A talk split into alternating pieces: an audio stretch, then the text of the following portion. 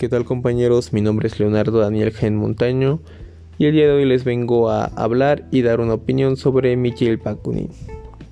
Comencemos. Bakunin fue más que un fanático amante de la independencia. Bakunin consideraba la libertad como un medio exclusivo en el cual tienen la posibilidad de realizarse la sabiduría, el conocimiento y la felicidad de los hombres. Bakunin era una persona que estaba completamente en contra de la independencia formal e individual concebida, medida y regulada por el Estado a partir de los principios de Rousseau y de todas las escuelas de liberalismo burgués. Estas de manera elemental desembocaban en la liquidación del derecho de cada uno y volvían a la vida una eterna falsedad que únicamente representaba a los hombres privilegiados sobre los no tan privilegiados. Entonces a todo esto, ¿qué es la libertad de independencia absoluta? Pues yo tengo presente como la exclusiva libertad digna a la independencia a la que se apoya en el pleno desarrollo de los poderes materiales e intelectuales de cada hombre. Esa independencia que no conoce más restricción que las trazadas por las leyes naturales, las cuales no tienen límites ya que no son impuestas por ningún legislador o gobernador exterior aquellas leyes que no son inmanentes e inherentes y conforman la auténtica base de nuestro ser material e intelectual, y en vez de hallar un límite en ellas, se toman en cuenta como sus condiciones reales y su positiva razón.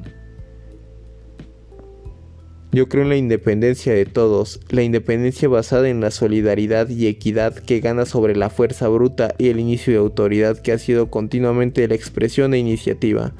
Esta fuerza que habiendo derribado todos los ídolos celestiales y terrenos, ahora quiere fundar y acomodar un nuevo mundo en el planeta de la solidaridad humana sobre las ruinas de cada uno de los templos y los estados, volviéndonos partidarios convencidos de la estabilidad económica y social.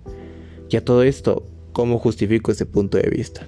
Pues bueno, fuera de la equidad, la independencia, la justicia, la dignidad humana, la moralidad y la paz de las personas, el crecimiento de los países es una completa mentira, ya que la verdadera independencia se basa en el desarrollo más completo y viable de cada una de las facultades humanas.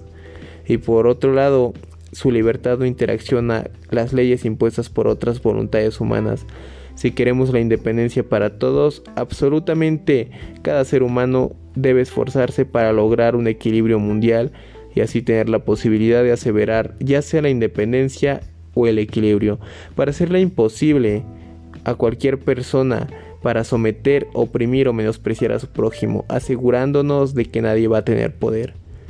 Si queremos que los hombres respeten la independencia de los derechos y la personalidad de sus prójimos, entonces debemos convencernos a respetar aquellas cosas no obligadas por el quiero o la acción opresiva de otros hombres, ni tampoco por la represión del Estado y sus leyes, precisamente impuestas y aplicadas por hombres que paralelamente se realizan esclavos de ellos por una verdadera organización del medio y que en pocas palabras no son más que títeres de algo más grande.